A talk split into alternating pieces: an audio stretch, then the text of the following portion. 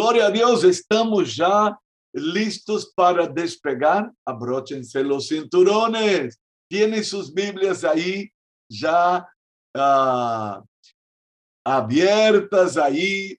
Gloria a Dios. Y voy a pedir a la pastora Marluce que abra su Biblia y lea para nosotros eh, primero de las crónicas 4, 10. Cuando Javes nació, su madre le puso ese nombre porque le causó mucho dolor durante el nacimiento. En cierta ocasión, Javes le rogó a Dios, bendíceme y dame un territorio muy grande, ayúdame y líbrame de todo mal y sufrimiento. Dios le concedió su petición y Javes llegó a ser más importante que sus hermanos. Wow, wow, wow, wow. ¿Qué versión es esta, Pastora Marluce? Es la de Isha. Ah, Isha, muy bien. Es de las mujeres, ¿no? Esa es la. Isha significa mujer en hebreo. Entonces, está muy diferente, pero igualita. Igual lo que nosotros vimos, pero me gustó esta versión ahí, eh, un poco eh, diferente, pero diciendo lo mismo. Yo quiero hoy llegar a la última parte del pedido de, de ¿no? Allí Jabes oró y dijo, te ruego que me libres del mal para que no me dañe. Es el último pedido o el último ruego de Jabes, ¿no? Para el Señor. Y como decíamos, esta es la parte de la oración de Jabes que Jesús nos enseña en la oración conocida como la oración del Padre Nuestro. Jesús dice justamente eso, líbranos del mal. ¡Wow! Muy interesante, ¿no? Mateo 6, 13, por favor, Kiran, Lea para nosotros. Y no nos metas en tentación, mas líbranos del mal, porque tuyo es el reino y el poder y la gloria por todos los siglos. Amén. Amén. Presta atención. La última parte de la oración de Jabes es la última parte de la oración de Jesús. Wow, es lo último que él pide. Interesante que cuando miramos Mateo 6:13, vamos a ver que uh, esos dos últimos pedidos son parte de un paquete solo, ¿no? Nosotros vamos a ver que es un solo pedido. Y el pedido es, no nos metas en tentación y líbranos del mal. Los dos pedidos aquí son parte de un solo. Interesante. Por un lado, uno es negativo. No nos metas en tentación. Líbranos del mal. Podemos ver aquí un solo pedido con dos aspectos diferentes. Uno es negativo. No nos metas en tentación. Ya aprendimos, ya tuvimos oportunidad de ver aquí que no es Dios que nos mete en tentación, que Dios no tienta a nadie, Dios no se deja tentar por el maligno. Entonces, escuche, aprendimos que tenemos que entender aquí que el, el, el Señor Jesús está diciendo, no permitas que nosotros caigamos en la tentación. No nos dejes que nosotros tropecemos allá. Por otro lado, el lado positivo es líbranos del mal, líbranos del mal. Ahora, necesitamos entender que este mal, porque en otras versiones va a aparecer, líbranos del maligno, líbranos del maligno. Ah, ahí sí podemos entender eh, la conexión que Jesús hace, porque cuando Jesús contó la parábola del sembrador en Mateo capítulo 13. Por favor, eh, hermana Cielito Moyano, Cielito, si puede leer para nosotros Mateo 13, versículos 3 y 4. Escuche, aquí Jesús está hablando la parábola del sembrador y él va a decir quién es el que está por detrás de cada tentación. Dios no tienta a nadie. ¿Ok? Entonces, aparentemente da la impresión que eh, eh, es, no nos dejes caer en tentación como si Dios estuviera por detrás de este mover de pasar una zancadilla en nosotros. ¿Ok? Entonces, vamos a leer el texto. Cielito. Y dice, y les habló muchas cosas por parábolas diciendo, he aquí el, el sembrador salió a sembrar, y mientras sembraba, parte de la semilla cayó junto al camino, y vinieron las aves y la comieron. Ok, entonces es la primera parte de la parábola del sembrador. Lo que Jimena va a leer ahora es la explicación que Jesús da de esta parábola tan conocida. A ver, Jimena, versículos 18 y 19. Oíd pues vosotros la palabra del sembrador. Cuando alguno oye la palabra del reino y no la entiende, viene el malo y la arrebata, porque lo que fue sembrado en su corazón, este es lo que fue sembrado junto al camino. Viene el maligno, viene el que está intentando hacernos tropezar y caer. Entonces, tome atención acá. ¿Quién está por detrás de cada tentación? El mismo que hizo tropezar a Adán y Eva. El mismo que quiso hacer caer a Jesús. Que fue allá el diablo, el diablo, ¿no? El diablo. Es verdad que necesitamos estar conscientes de esta verdad nos advierte la palabra de Dios, pero necesitamos entender que de verdad hay alguien interesado en robar la palabra, en hacer daño a la vida espiritual de uno. Y como dice Jesús, viene el malo, el malo viene, viene el maligno, viene el diablo él existe. Es verdad que hoy no es muy, eh, no es políticamente correcto, está hablando del diablo, no hace parte de las llamadas eh, predicaciones no políticamente correctas. Ah, la apóstola ministró en el Congreso sobre la ira de Dios. Ay, no, no me gusta escuchar de eso, ¿no? Ah, Sí, es bueno escuchar de eso porque se asoma la ira. No, no, no, no me gusta. No, no me hable de, de ira de Dios, no me hable de infierno, no me hable de pecado. Y entonces hoy parece que hay algunos temas que no hacen parte del Evangelio. Hace parte del Evangelio. El diablo existe, el infierno existe, no, la maldad existe, lo que viene por delante. Hay un juicio final, hay castigo eterno para unos, pero aleluya, hay redención eterna para otros. Los chivos estarán separados totalmente de las ovejas. Todo eso es parte del paquete del Evangelio, ¿no? Ah, el pastor Franz ministraba muy bien ahí, hablando acerca de la confrontación del profeta.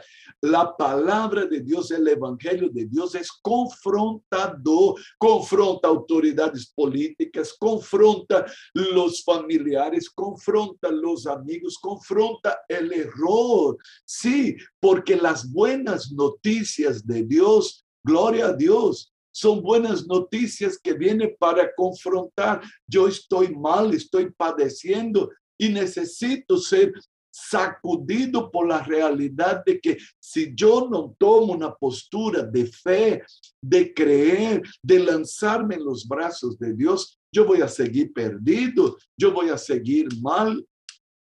Wow, entonces es sumamente importante entender eso. Pero hay otro lado sumamente importante. Wow, escuche, ah, la Biblia dice que las pruebas y las tentaciones son cosas buenas para los creyentes. Oh, ¿cómo así? Y que no, nosotros no debemos evitar estas cosas. Pero Jesús dice, no nos dejes caer en tentación. Mas por otro lado, la palabra de Dios dice que ellas son cosas buenas. ¿Cómo vamos a entender eso? ¿Y dónde está dicho eso? Vamos a ver. Por favor, Carlos Dávalos, abra su Biblia en Santiago capítulo 1, versículos del 2 al 4. Hermanos míos, tened por sumo gozo cuando halléis en diversas pruebas sabiendo que la prueba de vuestra fe produce paciencia. Mas tenga la paciencia su obra completa para que seáis perfecto y cabales sin que os falte cosa alguna. Wow, wow, gracias Carlita. Ahora preste atención, tome atención aquí. Tened por sumo gozo. Mi versión dice, gozaos profundamente. Pastora Marluce, ¿cómo dice la Icha? Y quiero ver cómo dice esa versión de la Icha. Aunque dice Isha, no solamente, más uh, en hebreo la palabra es Isha, Isha. Hermanos en Cristo, Ustedes deben sentirse muy felices cuando pasen por toda clase de dificultades. Ay, Dios santo. Otra vez pasó una luz. Ay, ay, ay. Ay, ay, ay. Lea otra vez. Hermanos en Cristo, ustedes deben sentirse muy felices cuando pasen por toda clase de dificultades. Hermano mío, ¿y ahora qué vamos a hacer? Ustedes deben sentirse sumamente felices cuando pasen por toda clase de pruebas, tentaciones. ¡Wow! Aí, e ahora Ahora, preste atención. Aquí vamos a entender. Si Jesús dice, no nos dejes caer en tentación.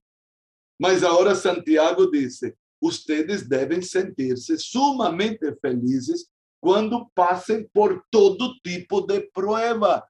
Y ahí Santiago va a completar. Pastora Maluce puede leer en este mismo, esta misma versión eh, los versículos 3 y 4.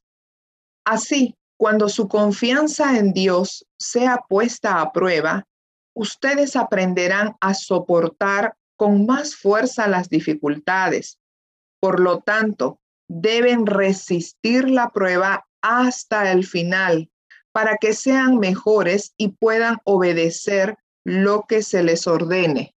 Aleluya. Ahora, ahora sí podemos comprender Escuche, lo que Jesús enseña, lo que viene de la oración de Jabes y lo que viene de la palabra que nos ministra Santiago está en íntima conexión, al punto que ahí sí la oración es en el sentido de que yo pueda vencer lo que venga, venga lo que venga, yo voy a vencer. Pase lo que pase, yo voy a pasar por encima de piedras, de palos. Escuche, los problemas vienen para todos. Jesús va a terminar el sermón del monte contando la historia de o la parábola de los dos cimientos. Un hombre edificó sobre la arena, pero otro edificó sobre la roca. Arena y roca. Él dice, vienen los turbiones, vienen, va a venir lo que venga. Hermanos, qué cosa impresionante. Cuando en 1983 el Piraí se enojó contra Santa Cruz, ¿no? Eh, eh, yo me acuerdo, yo llegué acá en 89 y una hermana dijo que cuando pasó todo, ella fue a ver su casa. Y sabe que ella dijo, lo único que estuvo de pie fue la taza del baño. Yo descubrí dónde era mi casa por la taza del baño. Fue lo único que se quedó. Todo fue llevado. La taza del baño se quedó. Ella dice, ahí descubrí dónde era mi casa. Jesús dijo, el que edifica su casa sobre la roca va a permanecer. Es el que tiene dos dedos de buen sentido, es el prudente. Mas el que edifica su casa sobre la arena no va a quedar nada. A él dijo, viene turbiones, lluvias, ventarrones. Es impresionante lo que usted está viendo últimamente en todo el mundo. Las inundaciones, las lluvias de granizo. Una señora agarró una piedra de ese tamaño, mayor que su cabeza, que había caído del cielo, escuche, y ella guardó en la heladera para conservar el tamaño. Ella guardó aquella, aquel granizo que fue tan grande que perforó el techo. Hermanos, eso estamos viendo en el mundo de hoy. Grani nunca había escuchado de tanto granizo cayendo en el desierto, en Europa, en, eh, en India, en China, en Brasil, en Argentina, en Norteamérica. Escucha, hermanos, algo está pasando, algo está pasando.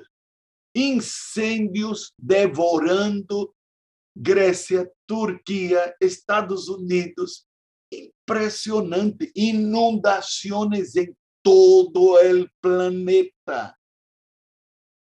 Aí sabe o que disse Jesus? Quando vocês empiezam a escuchar essas coisas, erguíos, erguíos, não? Levantem-se, levantem-se, porque vuestra redenção está cerca. Tornados ventarrones impressionantes que estão volcando mobilidades, as mobilidades estão correndo como se fossem hojas de papel em todo o mundo. É impressionante. Uau! Agora, vamos agora hacer el paquete completo, ¿no? Javes dijo, líbranos del mal para que no me dañe.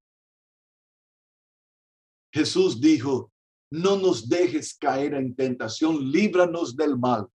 Un solo pedido. Y aquí nos dice Santiago, gozaos profundamente cuando pasen por todo tipo de prueba, porque la prueba de vuestra fe va a producir paciencia.